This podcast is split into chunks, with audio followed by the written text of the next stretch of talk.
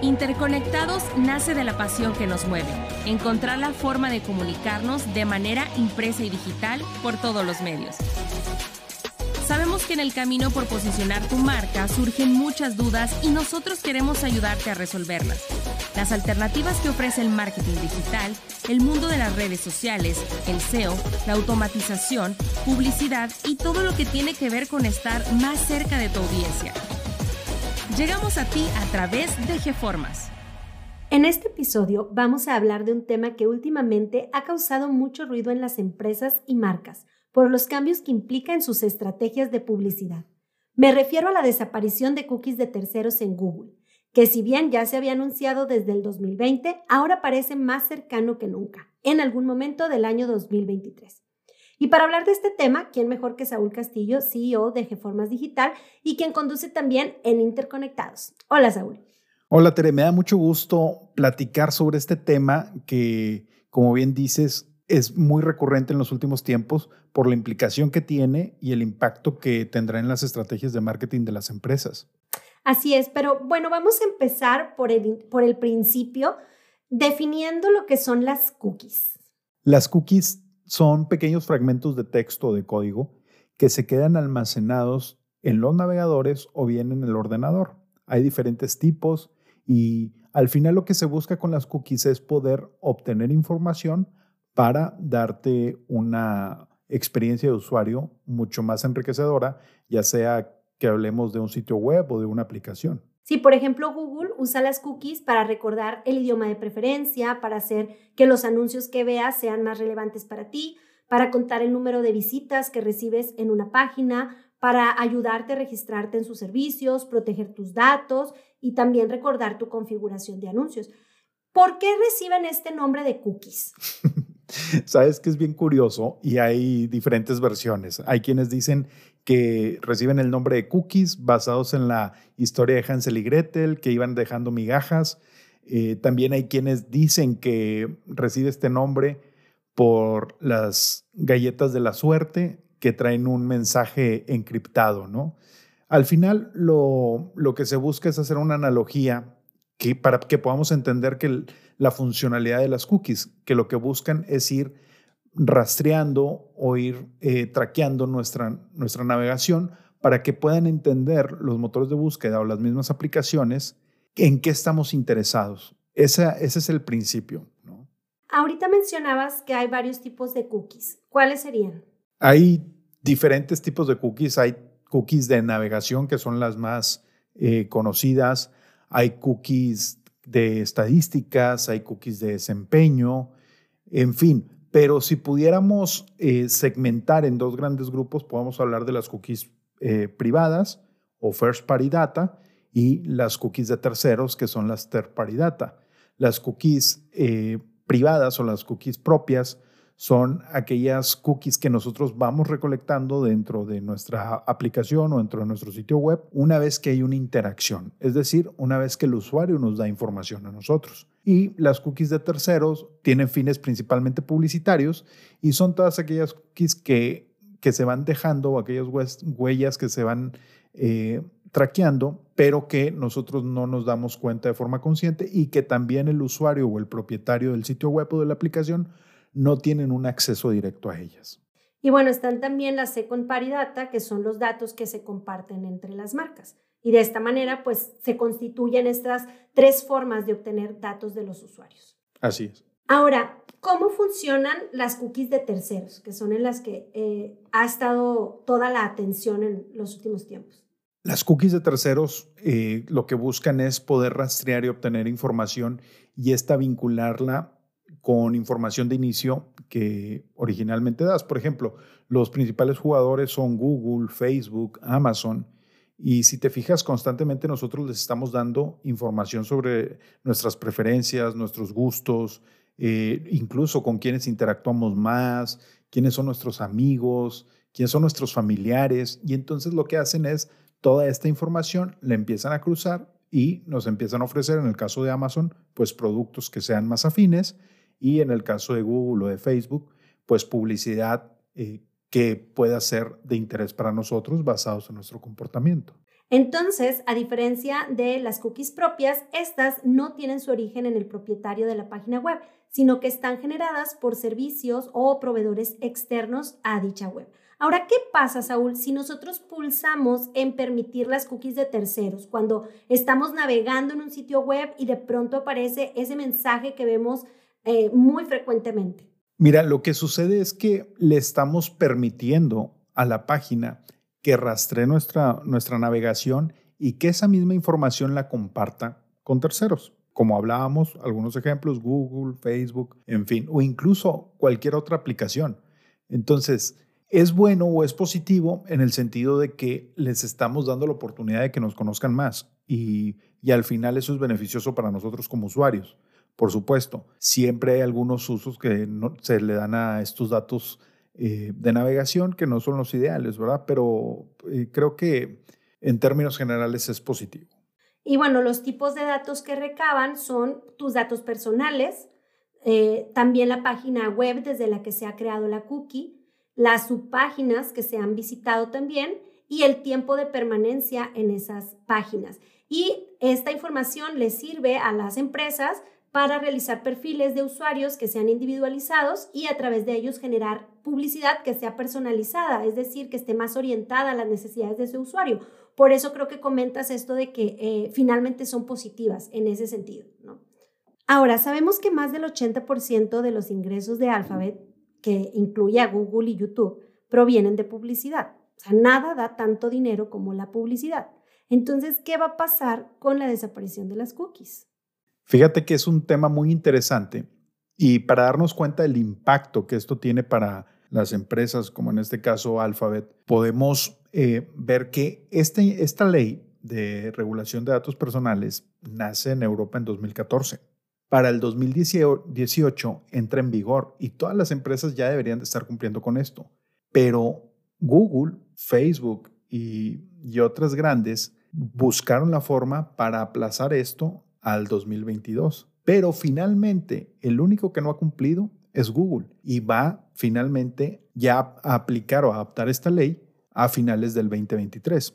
A lo que voy es que es un impacto muy fuerte y definitivamente para las empresas, sobre todo para las pymes, que basan su estrategia de marketing digital principalmente en Google AdWords o en Facebook Ads, pues definitivamente va a ser un impacto importante en la generación de prospectos o en su estrategia de, comunicación. Pensaba ahorita en cómo, bueno, Google depende de los anuncios, pero también Facebook, que, bueno, tiene muchas más empresas de las que nosotros podemos imaginar y todos usamos Facebook casi inevitablemente. Y el 98% de los ingresos de Facebook vienen de Facebook Ads, o sea, de, los anuncios. Estamos hablando que Facebook genera 35 dólares por cada usuario, mientras que Netflix está generando alrededor de 30 dólares por usuario. Entonces, a mí me parece que lo primero que puede pasar es que sea una amenaza de romper estos grandes monopolios. ¿Tú qué piensas? Pues pudiéramos tomarlo eh, o verlo de esa forma y definitivamente sí algo, algo va a pasar porque hoy día estamos en una transición hacia la web 3.0, donde lo que se busca o el principio de esta web 3.0, que las tecnologías que más conocemos son blockchain o Bitcoin o las criptomonedas, lo que tiene como, como objetivo finalmente es la descentralización de la información. Entonces, sí creo que que estaremos viendo el surgimiento de nuevas redes sociales o de nuevas plataformas, pues de alguna forma el Facebook 2.0 o el Google 2.0, ¿no? El navegador 2.0. Por lo pronto yo creo que estas empresas pues son tan grandes, tienen a la mano tantos recursos, tanto talento humano y sin duda deben de estar buscando alternativas a esto. Al final lo que no van a poder hacer o el objetivo de esta, de esta cookies o, o de esta desaparición de las cookies es que Facebook o que Google, por poner algún ejemplo, no puedan hacer uso de tus datos y venderlos sin que tú te des cuenta. Pero definitivamente en el momento en que tú navegues en Facebook o en que tú estés en Gmail o utilices alguna de las herramientas de estas eh, plataformas, te van a poner sí o sí publicidad. ¿A qué voy? A que sí hay un impacto y se tendrán que, tendrán que cambiar, pero definitivamente creo que no van a desaparecer. Facebook ya ha hecho algunos intentos, todavía no tiene el impacto eh, o la rentabilidad que tenía antes. Eh, estoy hablando de la publicidad. ya no es tan efectiva como antes, pero ya está haciendo esos ajustes y seguramente la efectividad irá mejorando poco a poco, ¿no? Bueno, con esto que comentas, planteas todo un panorama de cambios a la web con la desaparición de las cookies. ¿Qué pasa con las empresas en su estrategia de marketing ahora con, esta, con este nuevo panorama? Hoy, día las empresas tienen que pensar, y creo que ya lo vemos, eh, pero probablemente como no tiene el nombre no lo hemos identificado así. Pero hoy día una de las estrategias de marketing que más crecen junto eh, o a la par de lo que es los anuncios pagados es los influencers. ¿Y cuál es el principio de los influencers? Que generan contenido que llegan a un nicho específico. Y eso es lo que tienen que empezar a hacer las marcas, hacer ellos los creadores de su contenido y dentro de su personal o incluso el mismo dueño, ser el influencer y el embajador de la marca, como lo es Mark Zuckerberg, como lo es o como lo fue Steve Jobs. O sea, tienen que generar esa figura y empezar a generar contenido de valor para sus clientes e ir creando su comunidad y no rentarla como hoy día lo hacemos a través de adquirir publicidad como Google AdWords o como Facebook Ads o bien contratar a un influencer, que lo que estamos haciendo es pagando por su audiencia, que es lo mismo, si te fijas, es lo mismo que hacíamos antes con los medios tradicionales. Nosotros buscábamos aparecer en una revista, en un panorámico, en un canal de televisión o en un programa ¿Qué estábamos buscando? Rentábamos una audiencia. Entonces, hoy se sigue haciendo lo mismo en, digital, pero ¿a qué tenemos que migrar? A generar y crear nuestra propia audiencia. Entonces, es una gran oportunidad para fortalecer a través del contenido orgánico, es decir, ofreciendo contenido de valor a los usuarios. ¿Qué papel juega entonces aquí el SEO? Creo que el SEO es vital y debe ser la base de toda estrategia. ¿Por qué? Porque el SEO nos va a permitir no solamente aparecer en los primeros lugares, que esa es una de las ideas que, se tiene del SEO, sino más bien poder optimizar, como, como su nombre lo dice, pero no solamente para los motores de búsqueda, sino también optimizar para los consumidores, porque al final del día el que compra o el que hace la transacción es la persona, no los motores de búsqueda. Entonces, creo que el SEO va a tomar una fuerza muy importante. También creo que el SEO va a evolucionar porque hoy ya tenemos que pensar no solamente en estar en los primeros lugares en, los resultados de búsqueda con texto, sino también con videos, con imágenes, en YouTube, en Facebook, en el mismo Amazon. O sea, todos ellos son motores de búsqueda y tendremos que estar presentes ahí. ¿Y qué hay con las cookies propias? ¿Qué oportunidades ofrecen en esta nueva estrategia? Van a ser, van a ser vitales y de ahí la, la importancia de que nosotros tengamos en las empresas un manejo adecuado de la, de la información o de la interacción. Déjame me explico. El poder conocer a nuestro cliente, saber qué producto o qué servicio nos contrata o nos compra, cuál es la frecuencia de compra, qué productos son los que más compran, cuántas transacciones hacen, cuál es el canal de comunicación principal, si nos contactan por WhatsApp o si el cliente prefiere que lo contactemos por correo electrónico, por teléfono, por Facebook Messenger el tener todos esos datos, poder cruzarlos e ir creando una estrategia de comunicación individual va a ser clave. ¿Cuál es la herramienta que tomará más fuerza? El CRM. Un CRM que nos permita centralizar toda esa información y sobre todo analizarla para poder implementar estrategias de comunicación mucho más efectivas. ¿Y la Second Party Data tendrán algún papel? Definitivo. Hoy una de las eh, principales herramientas que hay para aprovechar estas datas, que es aquella información que se comparte entre marcas o entre plataformas, es la publicidad programática. La publicidad programática lo que nos permite es poder llegar a audiencias muy específicas y a audiencias que el sitio web o la aplicación conoce perfectamente cuáles son los tipos de, de consumos o hábitos de navegación. Por ejemplo, el periódico. Y creo que uno de los periódicos que hicieron esa transformación muy, muy buena fue El Norte, el periódico El Norte de Grupo Reforma, donde ellos te venden una membresía y en esa membresía tienen claro pues quién eres, eh, la dirección de tu casa, eh, tu tarjeta de crédito, qué noticias ves con mayor frecuencia y entonces de esa forma pueden ofrecer publicidad mucho más efectiva. Claro. Pues bueno, creo que con esto nos has brindado una perspectiva mucho más amplia de lo que está pasando con la desaparición de cookies de terceros, pero más que eso, lo, lo que ofrece a las empresas como una oportunidad de innovación, como una oportunidad para ser creativos, para generar nuevo contenido.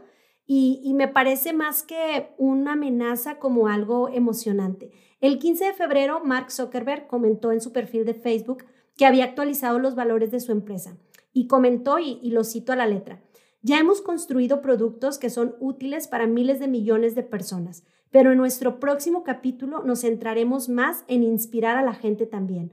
Esta barra de calidad debería aplicarse a todo lo que hacemos. Y bueno, me parece que ese es justo el camino que deben de seguir las empresas con sus nuevas estrategias de marketing. Pues muchas gracias, Saúl, por toda esta información. Gracias, me da mucho gusto poder platicar sobre este tema al que tenemos que estar muy atentos. Esto es Interconectados, el podcast que te conecta por todos los medios.